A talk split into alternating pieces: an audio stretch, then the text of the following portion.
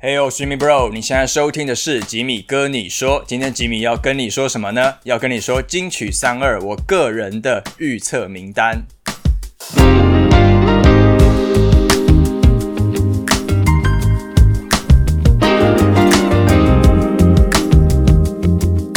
OK，欢迎回来，吉米哥你说的 Podcast。那这个金曲三二就快到了，这支影片发布出去，应该在一个礼拜或一个多礼拜，就是金曲奖的颁奖典礼了。那之前不是一言再言嘛，然后那时候也很跟大家一样，很担心到底办不办得成啊，然后又不太希望是变成线上举办，因为就很没 feel 啊，然后艺人也没办法走红毯什么的，也不会有什么表演。不过 Holy God 还好，那前阵子有宣布了，会在八月二十一号礼拜六，然后晚上。七点，然后在台北流行音乐中心，也就是北流，也就是去年的场地。那今年就是啊，太好了，终于还是有这个实体的颁奖典礼可以看啦。然后主持人呢是露露，哇，二度主持，那非常的令人期待。好，那我的金曲三二的影片呢，呃，确定不会再更新了，不会有第四部了。那目前就是做年度歌曲，然后男歌手、女歌手，然后这三支影片来陪伴大家。那呃，但是因为是时间很紧迫，那所以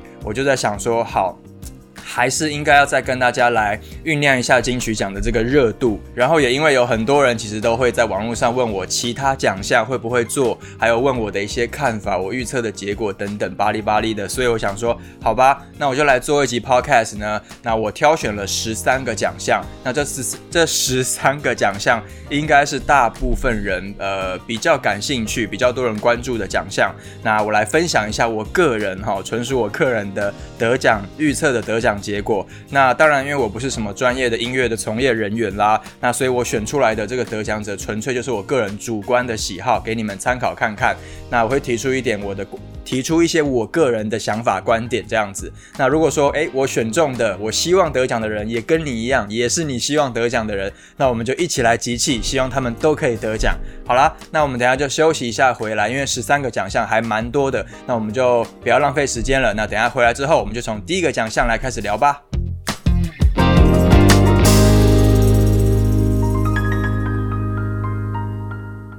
Uber Eats 来了，这是一款非常实用的 APP，它让饥肠辘辘的人可以立即找到最爱的美食和餐厅，就来找你想吃的美食，立即下定，让我们将美食外送到你家，无论你在哪里，我们都将美食送到你的手中，快来享受美食吧。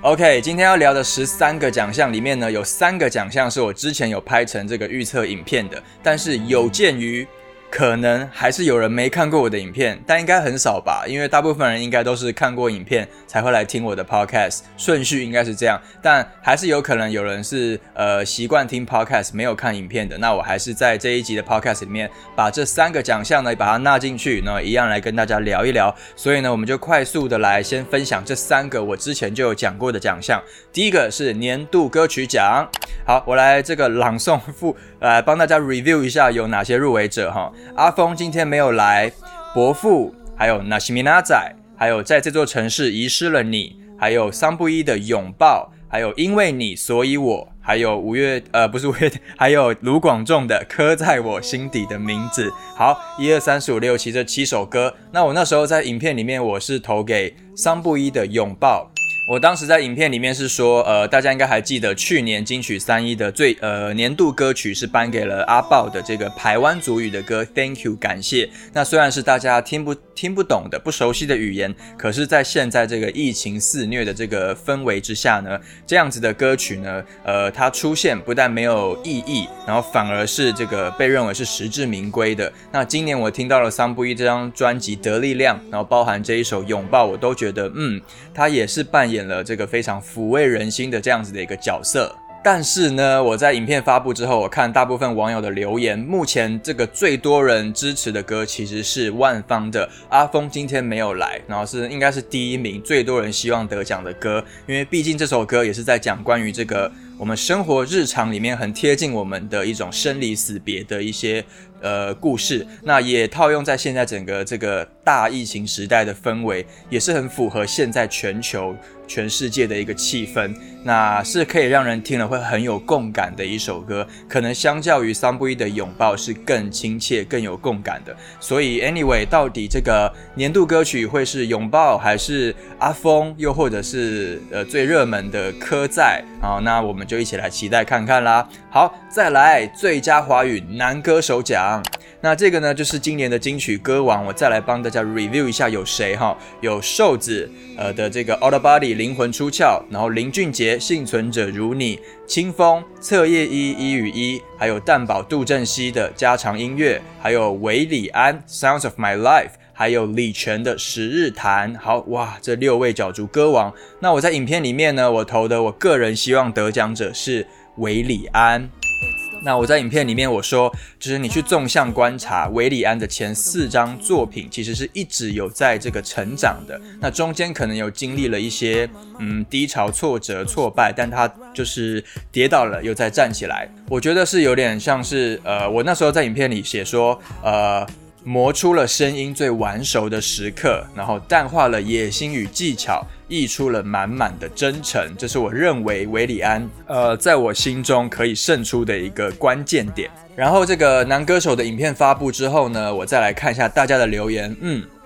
很好，跟我普遍的想法是一致的，大家也觉得是维里安。那大部分人也都觉得啊，这个时机到了。那维里安这张作品够成熟，然后也够创意面、完整度各方面都是呃非常非常完整、非常非常棒的，是他出道至今最好的一张专辑。所以，我我们都很期待看维里安今年能不能把歌王给他拿下。那再来的话，仅次于维里安最多人期待的应该就是清风了。那清风去年才以太空人拿奖嘛，那今年有没有机会连庄？哇，真的是太刺激了！就是连续两届都拿歌王，这也是这也是很厉害的一个记录。那我们就一起来期待看看喽。好，那接下来再来聊的是最佳华语女歌手奖。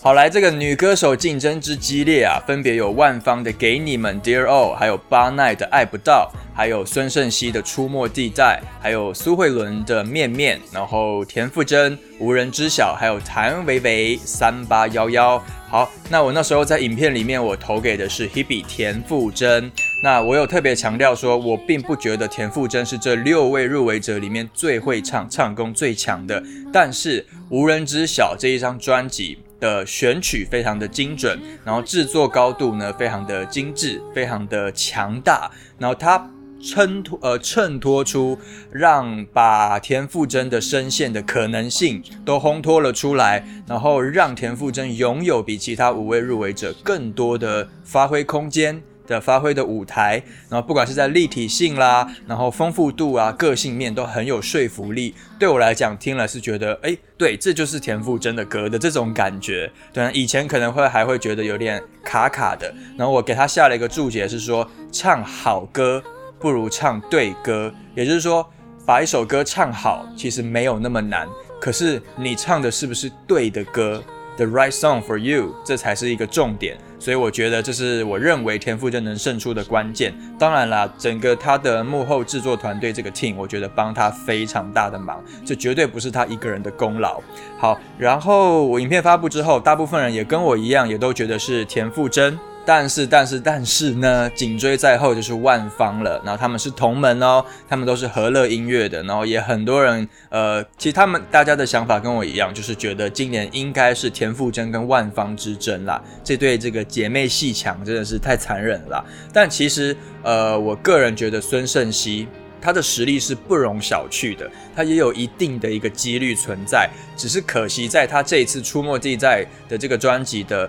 如果你如果要就能不能凸显歌手的特质或个性面这一块的话，相较于无人知晓，我觉得还是稍微的略逊一筹，比较没有那么的。把孙盛熙整个人烘托出来，那但是我觉得以这个孙盛熙的创作、制作实力等等各方面，还有他的舞台魅力，我觉得如果未来他做出了一张很强大的制作物这的一个专辑的话，是非常有可能直接就。把他推上歌后宝座的，我觉得是指日可待，也绝对会有这么一天的。只要他还继续努力的做音乐的话，所以我觉得孙盛熙呢，也是我个人很欣赏这个很有潜力的一位女歌手。好，那接下来呢，我就开始来分享这个还没有拍过影片的这几个奖项啦。第一个，先来聊聊最佳新人奖。今年的这个新人呢非常多，有七组来这个念给大家听，分别是 Yellow 的服饰集，还有热血生的豆皮少年，还有李浩伟的 Diamond in the Rough，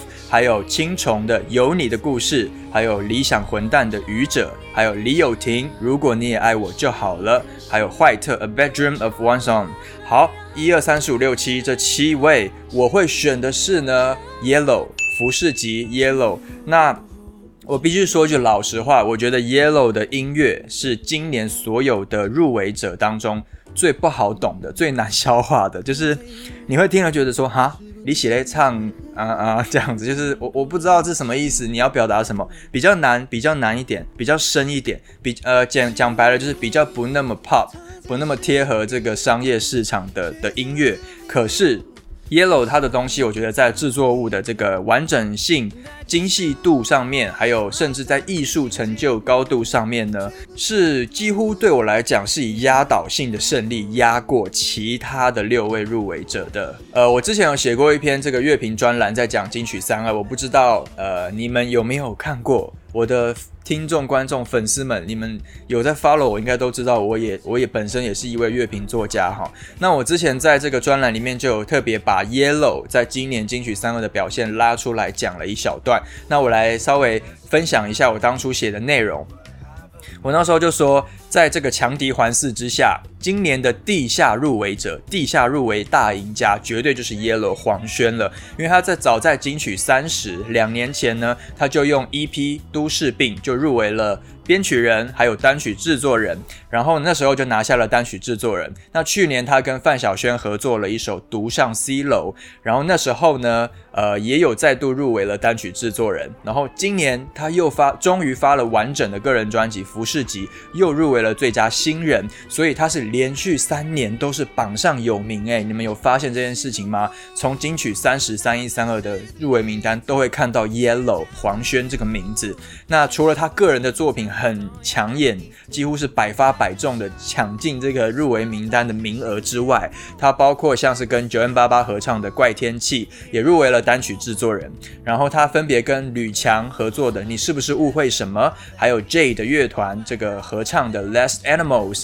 他们也一起合写，也都入围了最佳编曲人呢。你们不觉得很可怕吗？就是一个全能的鬼才啦，他集集合了演唱、创作、制作等等全能于一身，所以我觉得，我个人觉得今年的新人奖。呃，八九不离十，七八十趴应该就会是给 Yellow，没什么没什么疑问了。那如果撇除 Yellow 之外，我个人很喜欢的是坏特。那我之前也有写过他的乐评，有兴趣也可以去来看看。好，那再来下一个奖项是最佳作曲人奖。那今年的这个六首作曲的这个入围者呢，分别是曹雅文跟钟兴明老师的这个《险景》。然后 Hush 帮苏慧伦写的《安和》，还有告五人的主唱潘云安写的《在这座城市遗失了你》，还有桑布伊的《拥抱》，还有韦礼安的《I Wrote a Song for You》，还有韦呃不是韦礼安，艾怡良，我一今天怎么一直念错？艾怡良的《我这个人》。好，那我个人会选择是在这座城市遗失了 You。那我当初在年度歌曲奖的影片里面，我就有提过说。啊，我觉得这首歌我很喜欢，我也觉得会是在作曲人讲出这个胜出的几率会是比较高的其中一首入围作品。那其实必须说，这首歌在所有告五人的歌里面是相对很拔辣的一首歌，然后它比较被定位在一个很靠近商业情歌的这个。框架之下，可是我觉得他所他的编曲跟他所运用的和弦，整个编排其实是不那么流俗的。那他从主歌到副歌到 bridge，然后到整个起承转合各方面，我觉得都很顺畅。而且虽然这首歌的节拍很慢，光是主歌一进去就超慢的那个 BPM，那但是整首歌的起伏不大，节拍又慢，但是却情绪很满，它会让你听了有一种很浓重的一种。郁闷感一直包围着你，包围着整首歌，也包围着整个你这样子，所以我觉得对于听众来讲，那个代入感是很高、很强大的，而且是蛮耐听的歌。那我觉得不管是于情或于理啦，情就是可能在情感面或是在乐理面各方面，这首歌我觉得它都兼顾的蛮好的，蛮好的。好，那再来的话呢，我们再来聊下一个是最佳作词人奖。今年的作词人真的是很激烈，然后我觉得很难选。那分别有什么呢？有黄婷的。呃，阿峰今天没有来，是万芳的的歌曲，然后还有瘦子陈玉荣写的《伯父》，还有武雄老师帮曹雅文写的《往事只能回味》，然后小韩帮林俊杰写的《幸存者》，还有葛大为帮田馥甄写的。无人知晓，还有蛋宝杜振熙自己的《蜘蛛》这六首歌。好，如果要选我个人心中预测的作词的得奖者，我会投给《往事只能回味》吴雄老师写的。那如果你们有在关注华语乐坛的歌曲的话，应该都知道吴雄老师写过超多无数经典的歌，不管是国语或是台语，他都很厉害。尤其台语的部分真的是超强的，因为本身。台语是他的母语，那所以他可以很道地的运用一些台语的韵脚啦，跟一些遣词用字来去描述这个故事，不会有一种硬翻译或者是硬凑上凑上去那种不合时宜的感觉。那尤其这一首歌《往事只能回味》，我非常强烈大家建强烈建议大家仔细的在边听的时候边去阅读他的故事，你就像在读一本。自传传记的感觉还蛮蛮屌的，就是他在写以前台湾的传统传统台湾家庭所谓重男轻女的这个观念哦。那他这个往事只能回味的主角就是往事，往事是一个女生的名字哦，不是那个。呃，往事以前的事情的那个往事哈，它是有点玩谐音的这个梗。那这个往事住在哪里呢？屏东万丹乡啊，住在屏东万丹。他的前面有四个姐姐，然后呢，因为他的父母很想要再拼一个男生，所以呢，拼了第五胎，发现啊，怎么又是又是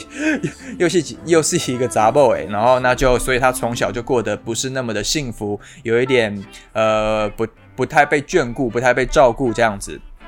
然后，所以呢，他整首歌用台语的往事跟国语的往事，然后来玩了很多文字游戏的对比。譬如说，它里面有写说往事最难追，往事最难追，它既表达了所谓的我们的往事很难去追忆的这一个意思，也代表了往事这个女生很正很漂亮，她很难追，它就是字面上的意思。所以。它又有浅的意思，又有深的意思，一语双关，还蛮有趣的。还有另外一句是“跟往事干杯”，跟往事干干杯，就是表达了就是哦向往事致敬、干杯致敬的这个意意念之外呢，它也就是在讲在歌词里面的故事，就是他有一天在这个饭局上面，来我们来跟往事干杯，所以它就是这个意思，就是很绝妙的这个双关的这个隐喻在里面。那整首歌的。就是用很精炼的、很少的这个字句呢，把往事这个女生的一生都写出来了。从她以前很可爱的出生哦，很可爱的女娃娃，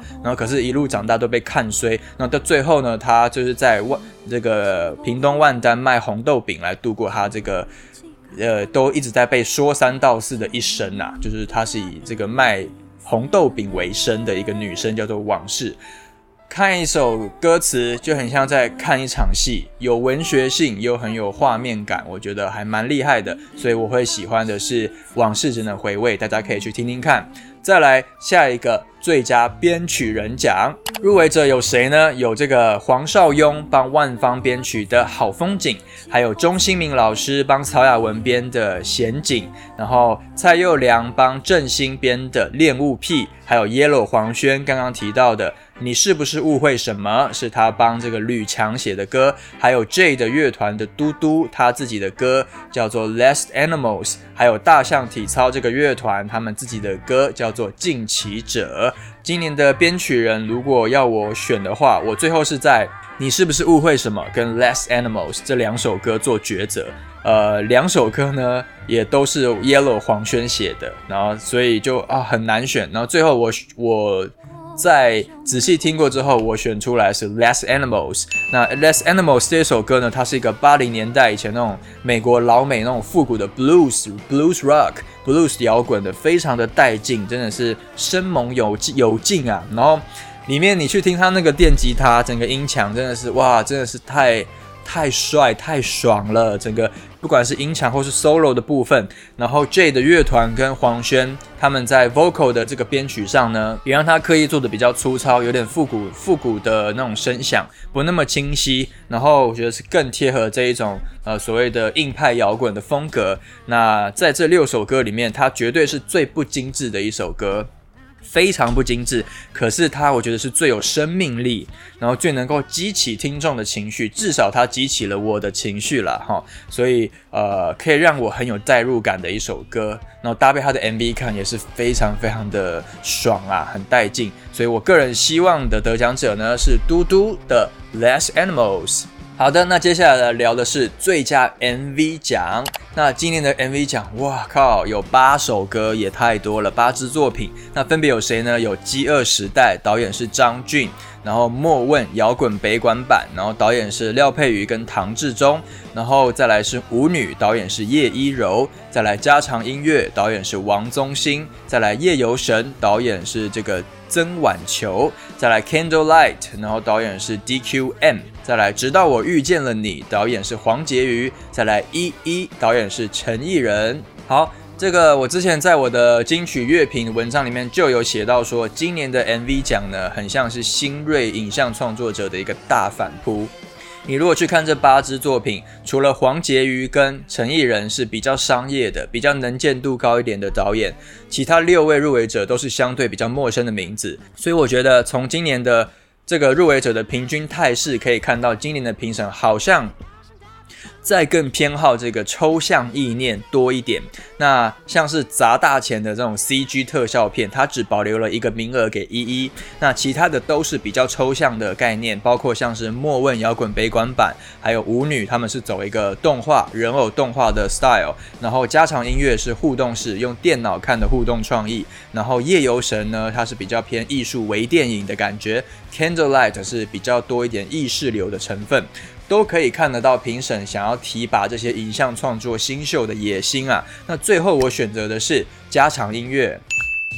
那我觉得像现在在这个手机普及的年代，很多的这个拍 MV 的导演可能都开始。朝向做直视的手机直视版的 MV 了，贴合现在大家的这个观呃观影的体验。但是呢，还有人愿意来玩这种有点复古的东西哦，就是电脑的电脑版的，以电脑观看平台为主的 MV，还蛮罕见的。然后又是一个互动式的创意，就是你在 MV 点任何的物件，移动任何东西，都会产生不一样的结果。那但是这个 MV 都还是可以顺利的完成，这就是一个我觉得很有趣，就是你在看的时候，你也可以。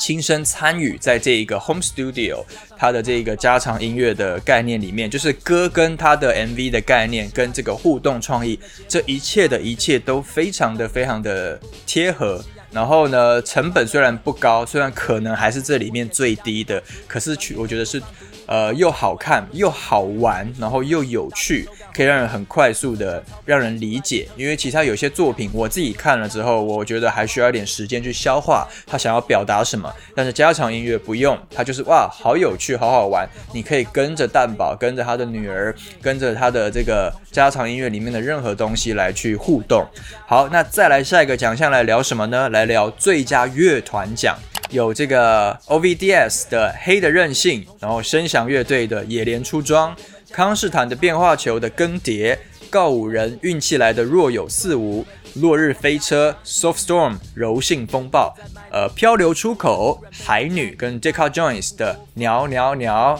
好，今年的最佳乐团的入围者，我觉得大家第一次看到这个名单，可能会觉得哦，有一半以上我都没听过，诶，他们是谁？相对比较。不那么主流，不那么商业一点的，但是你们要知道，很多入围者其实都是很优秀的的创作音的音乐创作者，包括像是这个 O V D S，他们走一个电子金属摇滚，又有加上 rap 饶舌的成分。虽然说他们在台湾也许知名度不是那么的高，但他们就像落日飞车一样，在海外其实都是坐拥自己的一片天地哦。然后像是这个漂流出口，他们是原住民的一个。呃，结合原住民古调的一个乐队，然后呢，我觉得是很值得一听的，是原住民的新生代。然后再来的话，像是康康斯坦的变化球，听他们音乐，我就会一直让我想到草东没有派对，就有点那种厌世的那种感觉。那最后最后，我听完全部之后，我自己私心会投给的是声响乐队。好，那声响乐队呢？他们虽然大部分是以客语、客家话为主要语言，那市场可能比较小，但是撇除这个，我觉得语言之外呢，他们的音乐其实是很入世的哦，就是像他们音乐结合了唢呐啦、北管啊，或是乐琴啊这些，就是所谓传统乐器，都是很独树一帜的。他们的音乐也就是在写台湾这片土地上你我生活周遭所发生的一些故事啊，譬如说这一张呃野莲出庄。它就是用嘉义的这个野莲延伸出来的一个概念，发展成了一张专辑。所以，如果你是台湾人的话，你去听这个声响乐队的音乐。你是应该是会有感触跟共鸣的，包括你看他们的 MV 也都是很台湾的一个在地的场景，台湾的风土民情，所以我觉得他是今年七组乐团入围者中音乐风格本身就呃很成熟的没话说，但是更接地气，然后更让人有共鸣的一个入围者，所以我自己会投给声响乐队。好，再来呢，我们要聊的是最佳演唱组合奖。今年呢，有五组五组组合，分别是守夜人的使者、追风少女的迷你专辑九二九，还有张三呃 张三李四 Cindy Law，然后原子邦尼的乐游园，还有寻人启事的 Dear Adult。好，这五组呢，可能大家觉得比较陌生的，应该会是追风少女吧，因为他们就跟呃他们就很像是。漂流出口一样，哎，没听过。可是他们两组很有渊源哦，他们都是来自台东的阿美族的这个团体。然后追风少女呢，是三个来自阿台东这个台东阿美族的追风少女，就是三人女子团体，音乐风格很清新很舒服，我很推荐他们，大家可以去找来听。那我本来在挑选演唱组合的时候，我是很私心的，想要投给原子邦尼了。Astro Bonnie，呃，我先讲为什么会喜欢这个原子邦尼啊？他们从以前成员还分别分别在樱桃帮跟 Zain 展翼乐团的时候，我就很喜欢这两个团的音乐了。那我甚至还有买过 Zain 的这个实体专辑，是《爱的坦克》。我不知道你有没有人听过这个乐团 Zain，然后他们最红的歌叫做《蓝色眼睛》。Anyway，樱桃帮跟 Zain 的解散了之后呢？组成了原子邦尼，然后呢，又做出了有别于以往的音乐风格，是变得更电气化、更电子、电子摇滚的风格，我觉得很屌。而且今年的乐游园是他们第三度入围了，第三次入围演唱组合了，事不过三吧，必须拿下了吧？这个原子评审们听到原子邦尼的呐喊了没？好了，但是呢。我今天不是要投给原子帮你，那因为我听过了这次入围者当中张三李四之后，我决定给他了。为什么呢？因为我觉得他这张专辑呢太强大了，概念很强大。他用科技、食物链、男女霸凌这四个主题，然后以相对论的方式呢来做探讨，然后最后再以一首《Cindy Law》这个同名单曲来做总结，向观众反问：就是在你妄下这四种主题的定论之前，你有没有已经看清楚这个事实的全貌？是一个有点很，呃，有点哲哲怎么讲呢？哲。辩论哲学式的一个拆解的一个概念专辑，那我觉得蛮屌的。那就是不管是在这个概念制作物，包括他们男女双主唱的和声的设计上面，都是有别于以前这个张三李四的音乐，给我一种超进化的感觉。所以我听了之后，我觉得哇。很屌很酷，而且完全不难懂，是很流行的，很 pop 的，有 R&B 的，有电子的，有摇滚的这些东西，就是很好懂的，然后也好入耳的。然后包括他们找了一些 feature 的歌手，曹雅文啊、吕强啊，也都是。找的很赞，很贴合他们的这个歌曲的概念，所以演唱组合我会希望是张三李四，但是大家不要忘记寻人启事也是很厉害的哦，我觉得也有一点点的几率有可能会是寻人启事，但我个人呢是从原子帮你跑票到张三李四，好，再来的是最佳单曲制作人奖这个奖项。今年的单曲制作人有哪些歌呢？有李星李星云老师帮光良制作的《烂天气》，还有周杰伦自己的《Mojito》，然后还有 Yellow 黄轩跟于嘉伦制作的《怪天气》哦，刚刚是《烂天气》，这个是《怪天气》哈，还有方大同自己的歌《面面》，还有黄宇勋帮这个电影这个。刻在写的这首歌，刻在我心底的名字，他得到呃入围了这个单曲制作，还有荒井十一老师制作的自洽，那演唱者呢是莫文蔚，还有郭一凡。今年的单曲制作人，我觉得应该会是呃所有的奖项里面，你们看到这个入围者的名字，觉得最熟悉的。的最亲切的一个名单了，因为有很多大家耳熟能能详的名字，譬如说周杰伦、方大同都是前歌王啊，前歌王都在单曲制作人的榜上，然后科在就不用说了，那包括一些演唱者，广仲啦、光良啊、Karen、莫文蔚啊、九 N 八八啊，这些也都也都是大家耳熟能详的名字。那但是最后。我个人私心想要投的是荒井十一老师制作的《自洽》。那这首歌它是收录在什么呢？就是荒井十一老师自己的专辑。那你可能会想说，诶，他是个制作人呐，他为什么他也不唱歌？没错，他去年有发行了一张合集，叫做。不完美人生指南，他找了很多的音乐圈的好朋友一起来，就是贡献歌曲，组成了这一张合集。那自洽就是其中其中的一首歌哈，然后它是由郭一凡这个中国歌手，然后创作，然后再找了这个莫文蔚一起来合唱的歌。当初郭一凡写这首歌的时候呢，他就是参考了莫文蔚的一首歌。那不知道有没有人知道这首歌叫做《时间里的飞人》，是收录在《不散不见》那这个专那个专辑里面哦。那郭一凡因为听了时间里的飞人，然后而也衍生了对于时间的这个概念的这个想法，而写出了自洽这首歌。结果哎，真的是命运，真的是命运，好好玩呐！呃，让他有机会跟本尊 Karen 真的合唱到，就是一种美梦成真的感觉。那。这首歌我觉得荒井十一在这个 vocal 配置上，他在制作面在 vocal 的部分把呃声音配置的比例调得很好，你可以听得出来是以莫文蔚为主，郭一凡为辅，可是两个人呢又不会互抢风头，又可以互相 cover 互相搭配，而且你在编曲里会听到很多大量的弦乐，但是弦乐呢又不会抢过这个歌曲，就是而且很贴合了它的弦乐的编写，很贴合了这个。时间流逝的这个主题，这首自洽在讲时间流逝啊。然后呢，是一个很宁静、很安静，可是却很有 power、很 powerful 的一首歌。我觉得相较于其他的入围者，是让我觉得更能够感同身受的一首歌啦。呃，我给他下一个注解，就是听起来越简单的歌，其实做起来越不简单，越不容易。好，那所以这是我喜欢自洽的原因啦。再来。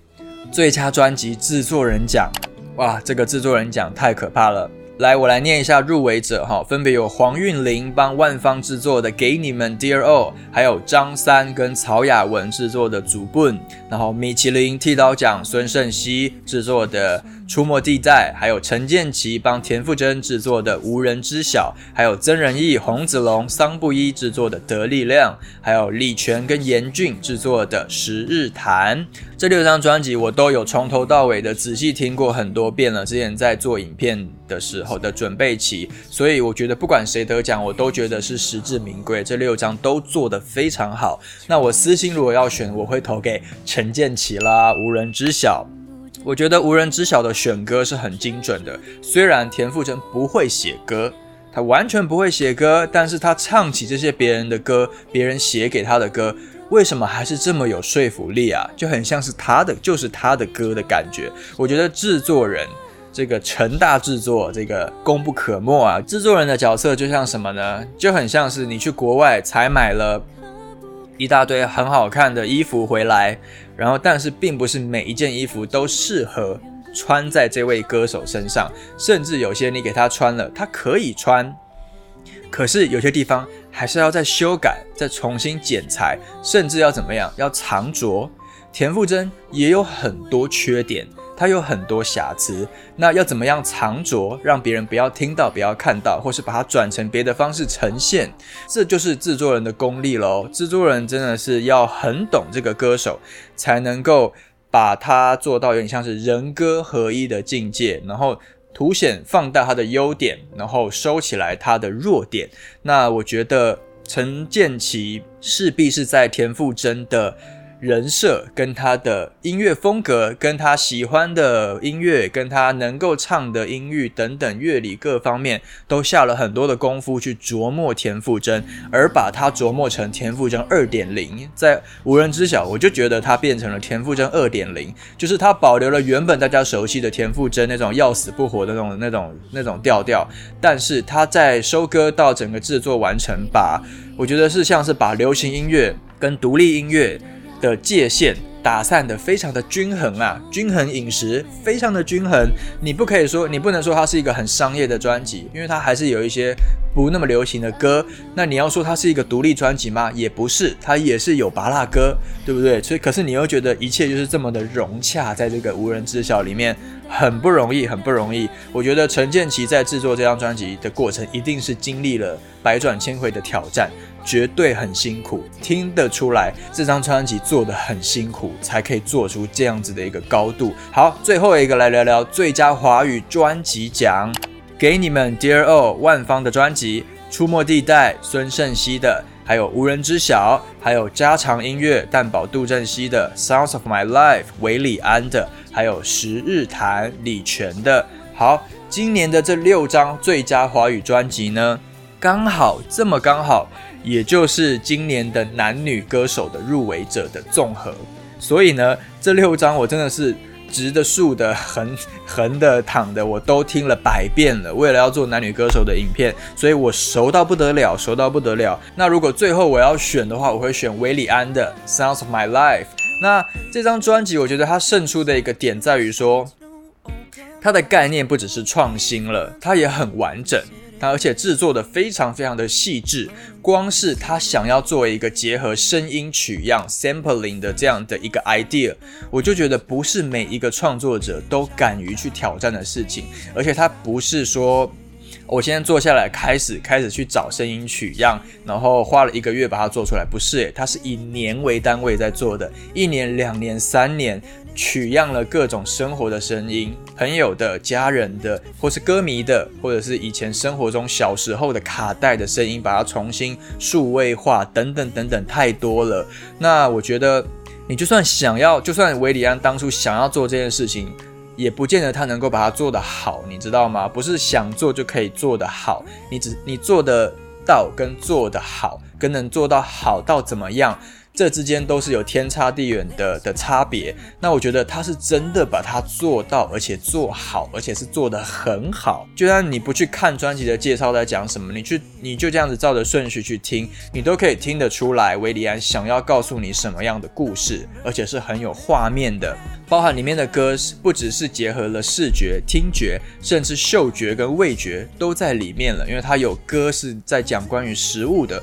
关于嗅觉的，所以这个五感呐，它把它结合进这个专辑里面是非常非常，我可以说很了不起的一个创意。的一个创作，真的是一个创作了。它不只是一首一首歌的创作，它是一个很全盘大方向的一个大创作，艺术创作。对，所以我觉得他应该也要入围制作人的哈。他，我就光是想到他做这些事情，怎么会没有入围制作人？我很纳闷。但是呢，anyway，至少我觉得华语专辑能够颁给他的话。对他一定是在他的音乐之路会是一个很大的鼓舞，因为这张专辑听得出来他的用心，不只是一张好的商业唱片，也是一张兼具艺术成就高度的好作品。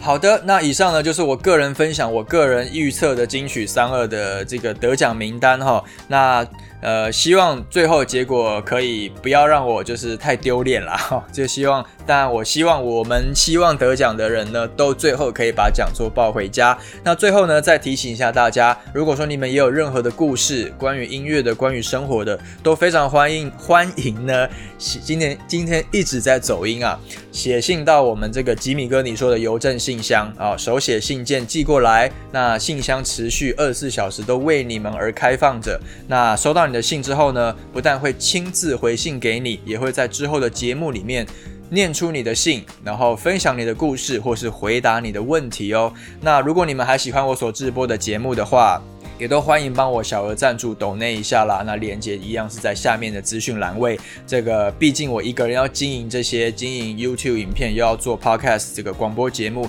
真的是没有你们想象的如此简单呐。光是很多人看到我金曲系列的影片的脚本，都吓到吓到下巴掉下去，就天哪，你怎么可以写得出这么狂的的脚本？呃，如果你们还喜还喜欢我所直播这些东西的话呢，也都欢迎帮我这个给我一点鼓励喽。好啦，那我们就在这个八月二十一号那一天金曲奖了，来再来见面吧。那我们就希望我们喜欢的歌手都可以得奖。那就今天的节目到这一边，我们下一集再见，拜拜。